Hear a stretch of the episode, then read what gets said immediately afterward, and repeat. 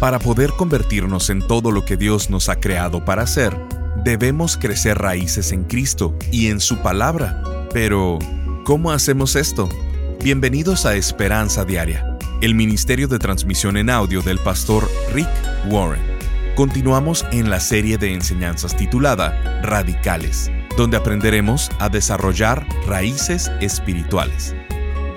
Proverbios capítulo 11, versículo 24 dice, Da con generosidad y serás más rico. Sé tacaño y lo perderás todo. Cuando soy generoso, mi corazón se expande, mi perspectiva se expande, mi impacto se expande y mi influencia se expande.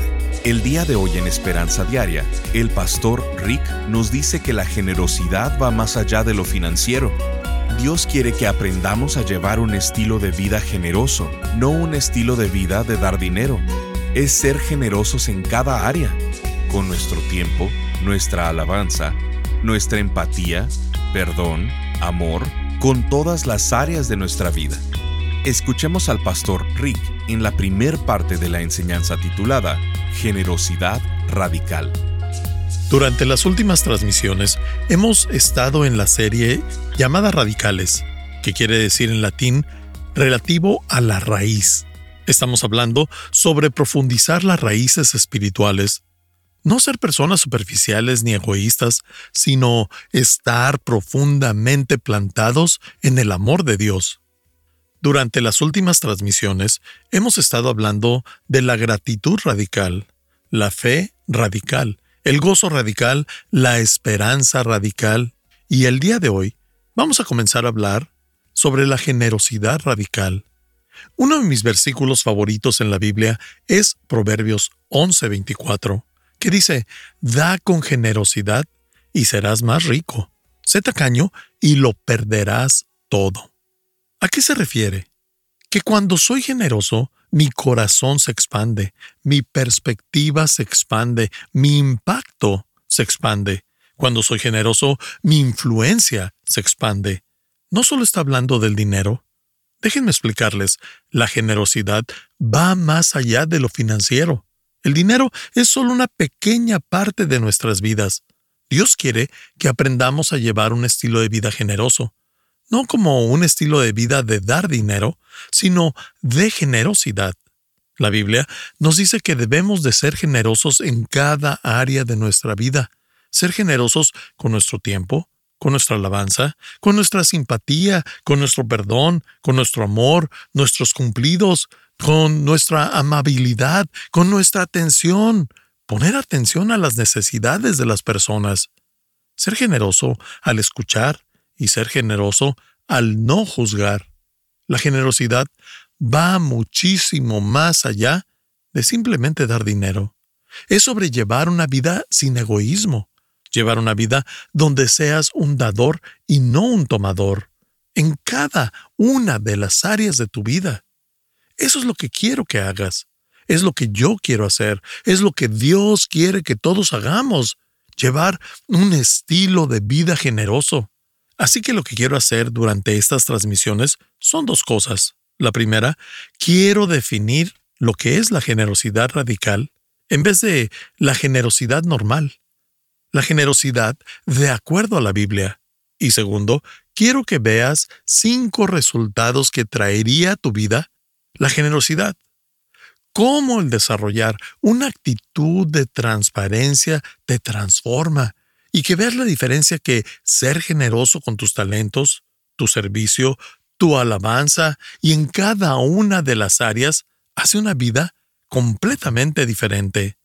Así que, lo primero es, ¿qué es la generosidad radical?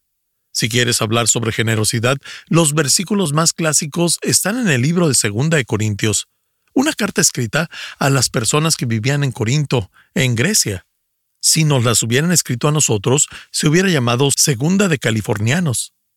En la epístola de Corintios, Pablo escribe dos capítulos, el 8 y el 9, que son los versículos clásicos en cómo llevar un estilo de vida generoso. Es como en 1 Corintios 13, que es el capítulo del amor, y Hebreos 11, que es el capítulo de la fe. Vamos a empezar con la definición. La generosidad radical es una actitud, no una cantidad. Una actitud, no una cantidad. No se trata de la cantidad. A Dios no le podría importar menos cuánto das. Lo que le importa es cómo lo das y por qué lo das. A Dios le importa tu motivación, no la cantidad. En 2 Corintios 12:8 dice, si están de veras ansiosos de dar, la cantidad que den será bien recibida. Dios quiere que den de lo que tienen, no de lo que no tienen.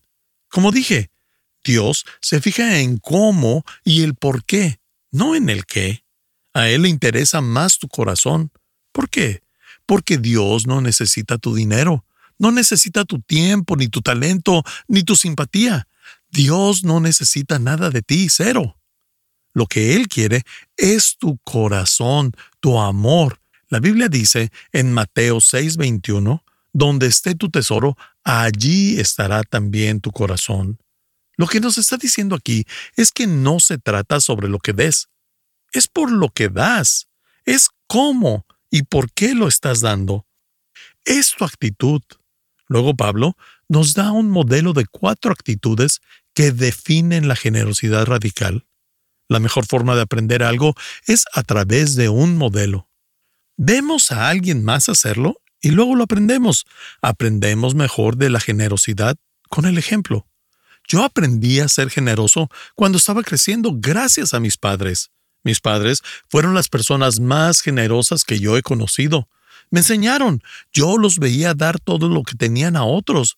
Con la mano abierta lo entregaban. Ofrecieron hospitalidad, dinero, comida, y yo veía lo alegres que eran mis padres.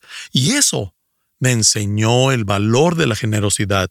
Pablo nos da ejemplos de algunas iglesias en Grecia.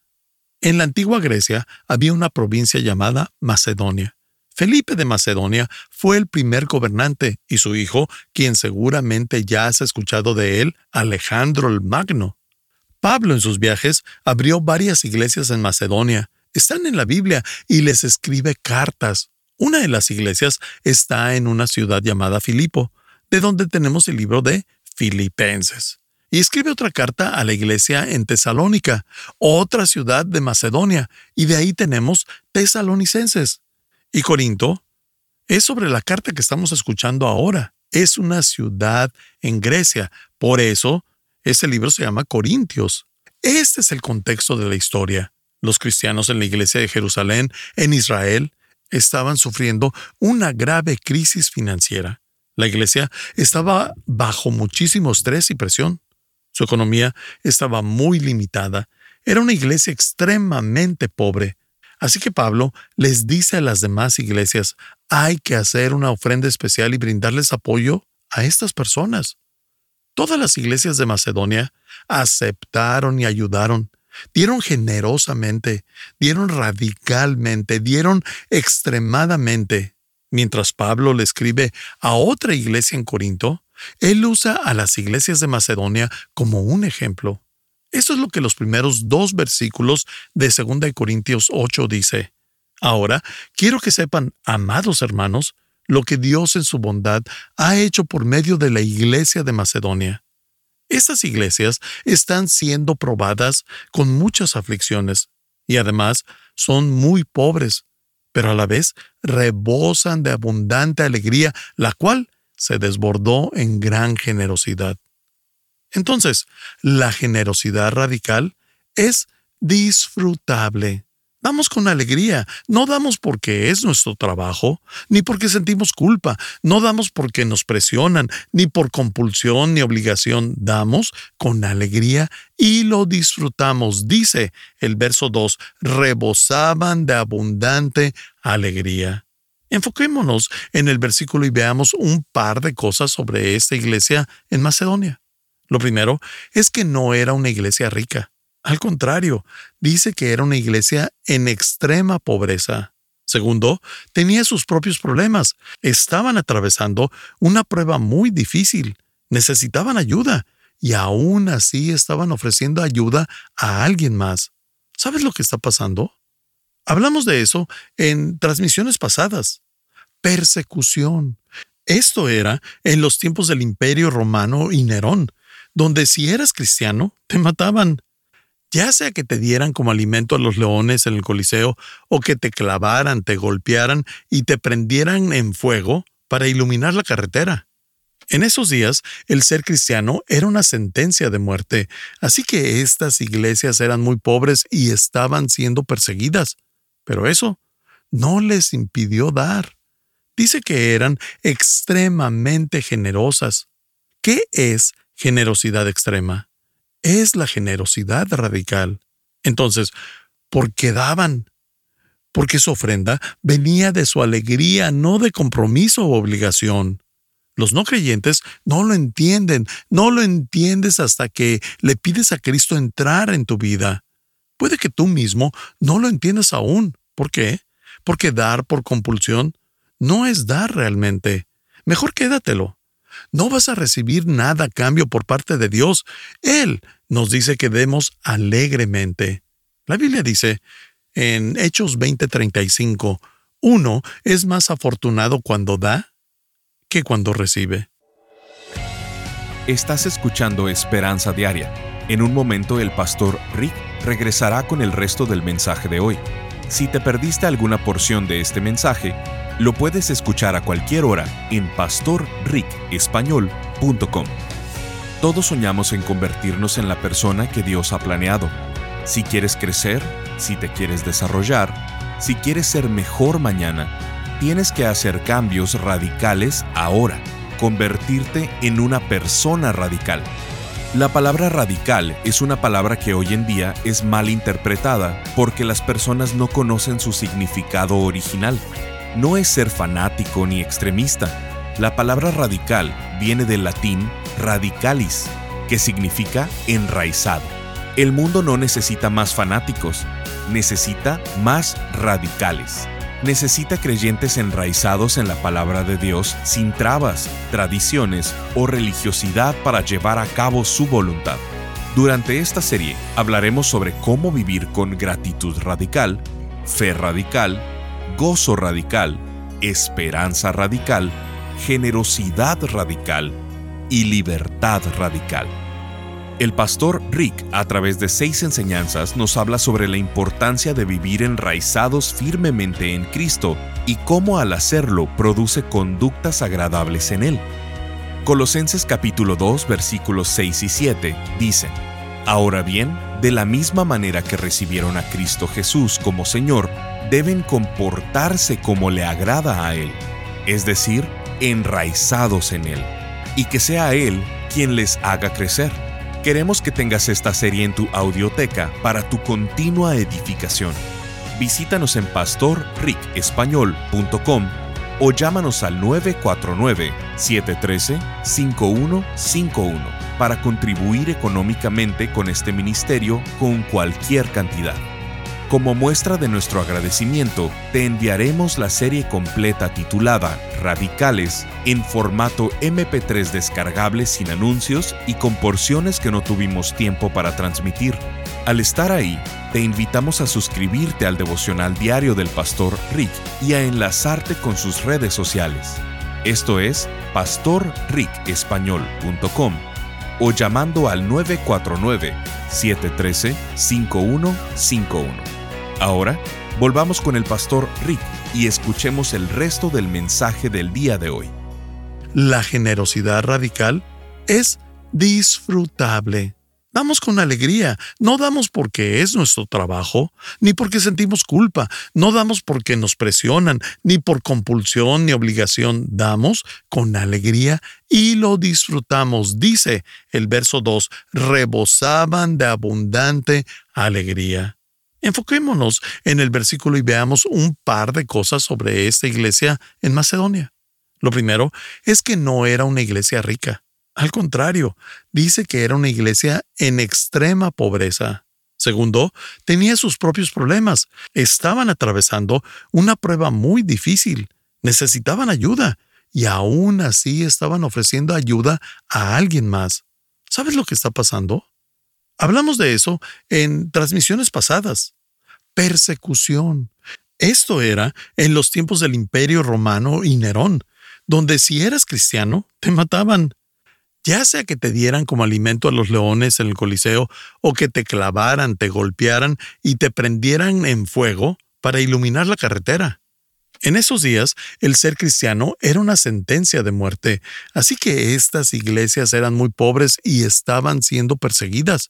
Pero eso no les impidió dar. Dice que eran extremadamente generosas. ¿Qué es generosidad extrema? Es la generosidad radical. Entonces, ¿por qué daban? Porque su ofrenda venía de su alegría, no de compromiso o obligación. Los no creyentes no lo entienden, no lo entiendes hasta que le pides a Cristo entrar en tu vida. Puede que tú mismo no lo entiendas aún. ¿Por qué? Porque dar por compulsión no es dar realmente. Mejor quédatelo. No vas a recibir nada a cambio por parte de Dios. Él nos dice que demos alegremente. La Biblia dice en Hechos 20:35, uno es más afortunado cuando da que cuando recibe. Tengo que admitir que cuando era pequeño pensaba que este versículo era mentira, que era mucho más divertido recibir cosas que darlas. Pero no es cierto. Era un niño inmaduro. En Navidad todo se trataba sobre mí. ¿Qué es lo que me van a dar? ¿Cuáles son mis regalos? Eso es normal cuando eres un inmaduro. Pensar en ¿y qué gano yo? Pero afortunadamente maduré y hoy soy padre y abuelo, y las navidades ya no se tratan sobre lo que yo voy a recibir. No me importa si no recibo nada. Ahora las navidades se tratan de regalarles a mis hijos y a mis nietos y ver la expresión de alegría en sus caras mientras abren sus regalos. Eso es lo que me da felicidad ahora. No importa si solo recibo un par de calcetines. La alegría la tengo cuando les estoy dando a mis hijos y a mis nietos. La señal de madurez es cuando cambias y empiezas a entender que realmente hay más alegría en dar que en recibir. Si aún disfrutar el recibir más que dar, significaría que no he crecido, que soy egocéntrico. Cuando eres tacaño, eres miserable. Las personas más felices en el mundo son las que dan y las infelices las que toman. Todo lo que hacen es tomar, son egocéntricos y viven para ellos mismos. La generosidad radical es disfrutable y la generosidad radical es sobrenatural. Es lo que vemos en el siguiente versículo, en 2 Corintios 8:3. Pablo habla sobre las personas pobres que ofrecieron ayuda a otra iglesia pobre en Jerusalén. Y dice, pues puedo dar fe de que dieron no solo lo que podían, sino aún mucho más, y lo hicieron por voluntad propia. ¿Tú das más de lo que puedes? Eso es dar de una manera sobrenatural. La manera natural es dar cuando tienes la capacidad de hacerlo. La manera sobrenatural de dar es cuando das más de lo que tienes. ¿Cómo se puede hacer esto? Lo que he aprendido sobre este acto de generosidad en los últimos 35 años es que cuando descubro qué es lo que voy a dar, Dios siempre me enseña cómo hacerlo. Muchas veces, cuando digo que voy a dar cierta cantidad, ni siquiera tengo el dinero. ¿Y de dónde va a salir eso entonces? Si tenemos que pagar esto y aquello. Pero cuando decimos que lo vamos a hacer, Dios nos enseña el camino. Cuando descubres el por qué quieres darlo, Dios siempre te mostrará el cómo. Él siempre hace un camino. La generosidad radical también es entusiasta. No viene de la culpa, ni es una tarea que entregar. No viene de la pena. La generosidad radical, que es la única que cuenta para Dios, es la generosidad con entusiasmo. Y en lo que resta del versículo 3 y el versículo 4 dice, lo hicieron por voluntad propia. Nos suplicaron una y otra vez tener el privilegio de participar en la ofrenda para los creyentes de Jerusalén. ¿Qué nos está diciendo? Que las personas que dieron no lo hicieron sintiéndose comprometidos, sino entusiasmados. La Biblia nos dice que estar entusiasmados es estar en teos. La palabra entusiasmo viene de las palabras griegas en teos. ¿Sabes lo que significa en teos? Significa en Dios. Así que estar en teos significa estar en Dios. Cuando te metes con Dios, estás entusiasmado. La generosidad radical también es un hábito espiritual. No es algo que nos mentalizamos a hacer o que tenemos que motivarnos, es solo un hábito que hacemos. De hecho, en 2 Corintios 8, 5 la Biblia dice, incluso hicieron más de lo que esperábamos, porque su primer paso fue entregarse ellos mismos al Señor y a nosotros, tal como Dios quería. Nosotros enseñamos este hábito de la generosidad espiritual en la clase 201, que es la clase de madurez espiritual, porque es una señal de madurez. Y en estos versos vemos lo que nosotros llamamos la clase 101 y 201, los compromisos 101 y 201. Primero, se entregan al Señor. ¿Qué es la salvación? Es la clase 101. Luego, se entregan a nosotros. Eso es la membresía de la iglesia. Se unen a la familia de la iglesia, se comprometen a Dios y a su grupo de amigos cristianos. ¿Tú ya te comprometiste a estas dos cosas? Esto es madurez espiritual, es un hábito. ¿A qué me refiero? Estoy diciendo que es un hábito espiritual en mi vida porque soy un creyente maduro. No es como que me va a llegar una señal que me diga, sé generoso con esa persona o escucha a esa persona, habla con ella. No, es una actitud, es un hábito y es bueno para mi corazón. Cada vez que doy, mi corazón se hace más grande. De hecho, en 2 Corintios 8, 19 dice, la ofrenda un servicio que glorifica al Señor y que demuestra nuestro anhelo de ayudar. Eso es exactamente lo que hacemos. Glorificamos a Dios y Dios sonríe. No importa lo que hayas dado, es en la manera en la que lo diste. Fue tu corazón y tu actitud, no la cantidad, y Dios se agrada cuando damos. Cuando damos entusiasmadamente, por voluntad propia, generosamente y sobrenaturalmente, como un hábito.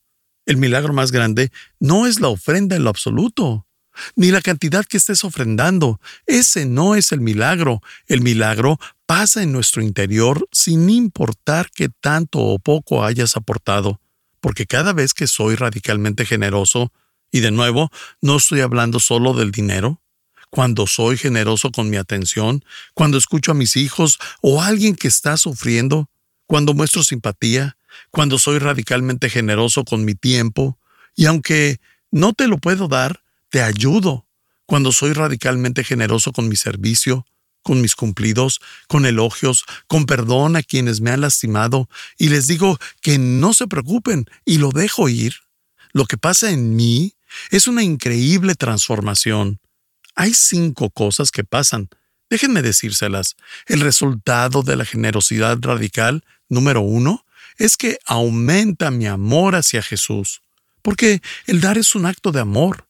En 2 Corintios 8, 7 y 8 Pablo habla sobre la iglesia de Corinto y dice, Dado que ustedes sobresalen en tantas maneras, en su fe, sus oradores talentosos, su conocimiento, su entusiasmo y el amor que reciben de nosotros, quiero que también sobresalgan en este acto bondadoso de ofrendar. No estoy ordenándoles que lo hagan, pero pongo a prueba qué tan genuino es su amor al compararlo con el anhelo de las otras iglesias. Estás escuchando Esperanza Diaria. El pastor Rick regresará en un momento para cerrar la transmisión del día de hoy. Daniela nos escribe, Hola Pastor Rick, acabo de terminar de leer su libro Una vida con propósito. En el libro menciona que le mande un correo para poder seguir aprendiendo más del propósito que Dios quiere y tiene para mi vida.